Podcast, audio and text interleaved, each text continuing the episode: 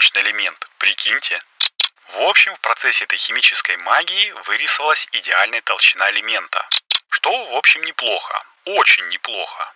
Контракт на разработку самых больших солнечных часов в мире. Короче, если я буду в Хьюстоне в 2024, расскажу вам. Всем привет! Меня зовут Игорь Шеверун, а вы слушаете первый русскоязычный подкаст о солнечной энергетике Solar News. В нем я каждую неделю делюсь с вами важными и интересными новостями солнечной энергетики, иногда рассказываю классные связанные с ней истории и отвечаю на вопросы, которые вы мне присылаете в Телеграме. Не успел я вернуться из отпуска, а солнечные новости так и налетели, как из рога изобилия. В сегодняшнем 78-м выпуске расскажу про страну, которая любит банкротить, и про самые большие солнечные часы. Ну и чего там стесняться, похайпуем немножечко на пировскитах. Но перед началом, по традиции, я все равно хочу сказать спасибо людям, которые поддерживают проект на сервисах Patreon или спонсор. Это наши патроны, а также тем людям, которые делятся подкастом со своими друзьями в соцсетях. Это очень-очень круто, я всегда рад, когда вы это делаете, и это, в принципе, нужная штука, потому что помогает новым людям узнать о подкасте. И, конечно же, приветик подписчикам нашего телеграм-канала Solar News, найти его легко по названию, и сегодня будут новости, которые переплетаются с новостями канала. Ну а ссылочки на Patreon и спонсор, где можно подписаться на патронкасты и всякий бонусный контент, а также на сервис CloudTips, куда мне можно закинуть денежек на кофе, будут в описании. А еще я напоминаю, что всегда в описании я оставляю ссылки на какие-то дополнительные материалы по теме, и там иногда бывают какие-нибудь солнечные бонусы. Так что не ленитесь, читайте описание, а я пока буду начинать.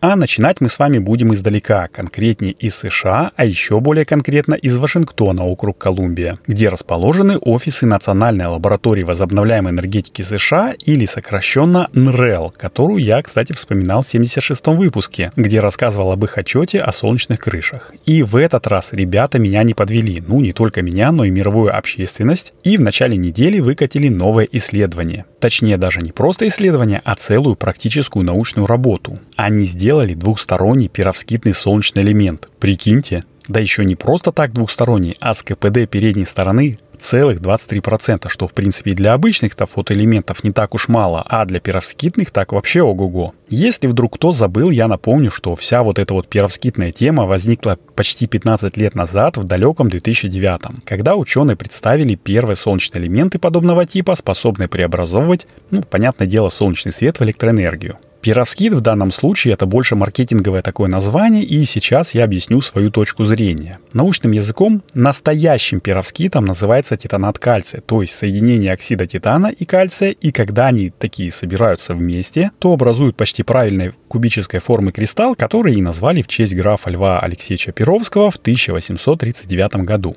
Он много чем занимался в начале и середине 19 века, а увековечили его за любовь к минералогии и обширную коллекцию камней и минералов, которая, кстати, сейчас находится в Эрмитаже. Так что приезжайте, посмотрим вместе. Ну и на этом минутку истории заканчиваем и возвращаемся к фотовольтаике.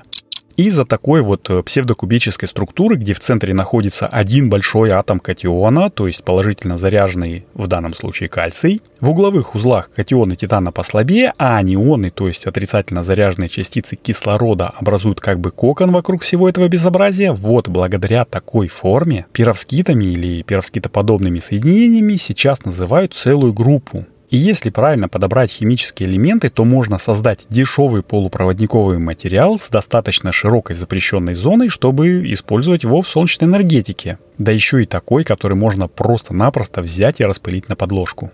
Вот именно такой элемент из подобных и представили ребята из НРЭЛ. Руководил процессом старший научный сотрудник Центра химии и нанонауки Кай Джу, и под его началом группе удалось создать не просто элемент, а, как я уже сказал, двухсторонний. Да не простой, а такой, у которого КПД задней части практически равен КПД фронтальной части. То есть, если спереди у него КПД 23%, то сзади, при одинаковой засветке, понятное дело, КПД равняется примерно 21%. Такого, правда, практически практически не удастся достичь, потому что альбедо, то есть отраженный от Земли свет, всегда меньше того, который падает на солнечную панель сверху, но при альбедо равном 0,5 КПД модуля получился 31 милливатт на квадратный сантиметр. Ну или 301 1 Вт на квадратный метр. Что, в общем, неплохо. Очень неплохо. Если что, ссылочку на публикацию ученых э, в журнале Joule я приложу в описании выпуска, а если ваш подкастоприемник поддерживает отображение обложек глав, то и картинку вольтамперной характеристики элемента вы увидите. А если не поддерживает, то картиночку, как всегда, выложу в наш телеграм-канал.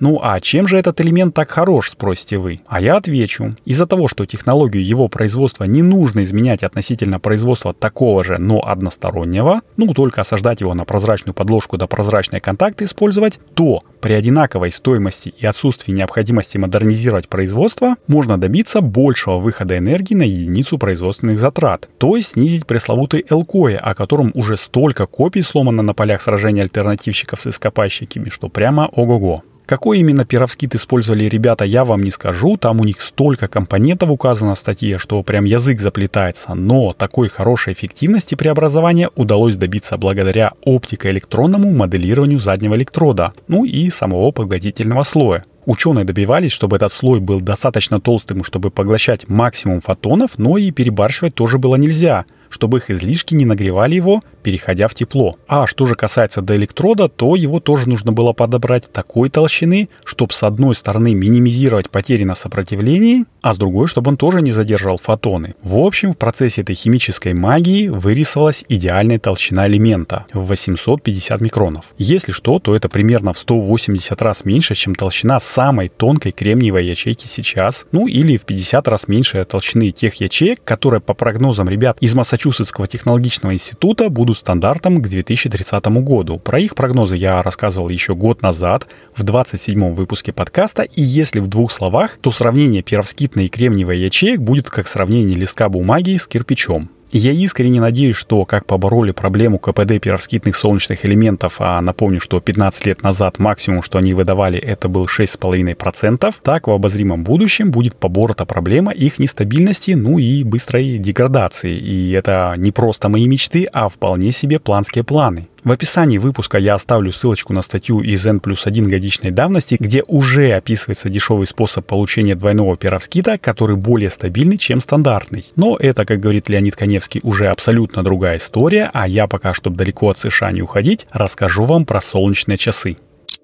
Итак, что же такое солнечные часы? Все же в детстве рисовали на пляже пяткой круг, втыкали в центр палку и пытались определить, сколько же сейчас времени, да? Так вот, ребята из группы Lagi или Land Art Generator Initiative, креативные такие парни и девчата, цель которых создание арт-объектов, показывающих, что эре ископаемого топлива пришел полный звездец, а постископаемая эра с ветряками, солнечными панелями и прочими атрибутами ESG — это полный восторг — подписали с властями техасского Хьюстона контракт на разработку самых больших солнечных часов в мире. Они, правда, будут представлять из себя не то, к чему мы привыкли, а огромную стальную арку, которая покрыта солнечными панелями. Панели, судя по всему, гибкие, будут покрывать ее не целиком, а оставлять небольшие окна, такие, чтобы солнце, светящее через них, проецировало на полу ну, такое подобие циферблата часов, э, как я понял из блога Лаги, это будет достигаться разноцветными стеклами окон. Но это все не точно. И на всякий случай ссылку на блог я оставлю в описании. Если вы лучше меня разберетесь, маякните, пожалуйста, я сделаю уточнение. И помимо того, что... Во-первых, это красиво. Это еще и очень нужное строение. С одной стороны, оно будет давать тень посетителям парка, в котором будет стоять, а с другой стороны, вырабатывать в среднем 1 мегаватт-час в сутки электроэнергии. Выработанная электроэнергия будет отдаваться близлежащему латиноамериканскому культурному центру. Ну и вообще, помимо пользы, это же еще и очень сложный проект в плане просчетов. Нужно не только прикинуть, как покрыть арку солнечными элементами, но и то, как будет светить солнце в зависимости не только от времени суток, но и от времени года. Короче, если я буду в Хьюстоне в 2024, посмотрю на этот объект, ну, если его, конечно, все-таки построят, а в этом я практически уверен, и расскажу вам. А пока что я побежал дальше к новостям одной строкой. Ну что, новости одной строкой. В плане каратышей, конечно, сегодня не супер густо, но рассказать все-таки есть чего. Итак, начнем с того, что я тут написал небольшую заметку на Хабре про солнцемобили и про то, что Toyota разрабатывает перовскитные, кстати, солнечные ячейки. И косвенно вспомнил про Lightyear от Atlas и Xeon от Sona Motors. И знаете что? Мне справедливо закинули, что не только Atlas Technologies обанкротился, но и Xeon, который я ждал, в общем, уже тоже постигла та же участь. Причем давно. У Sona Motors э, тоже не получилось рассчитать свои силы, и в конце 2022 года они оставили затею с машиной, сосредоточившись на приблудах к автобусам, которые укладываются на крышу и питают систему кондиционирования. О них, кстати, рассказал Фил в 41 выпуске. Так что не только в Голландии любят банкротить солнечные стартапы, но и Германия тоже этим не грешит. А в качестве завершения выпуска, ну, скажу, что с компанией Lara Power, про которую я рассказывал в рубрике «Памятники солнечной энергетики Калининграда», ну, это все в нашем телеграм-канале было, я все-таки связался. Пока новостей особых нет, но к следующей неделе, думаю, будет что рассказать. И, наверное, такой тоже небольшой спойлер –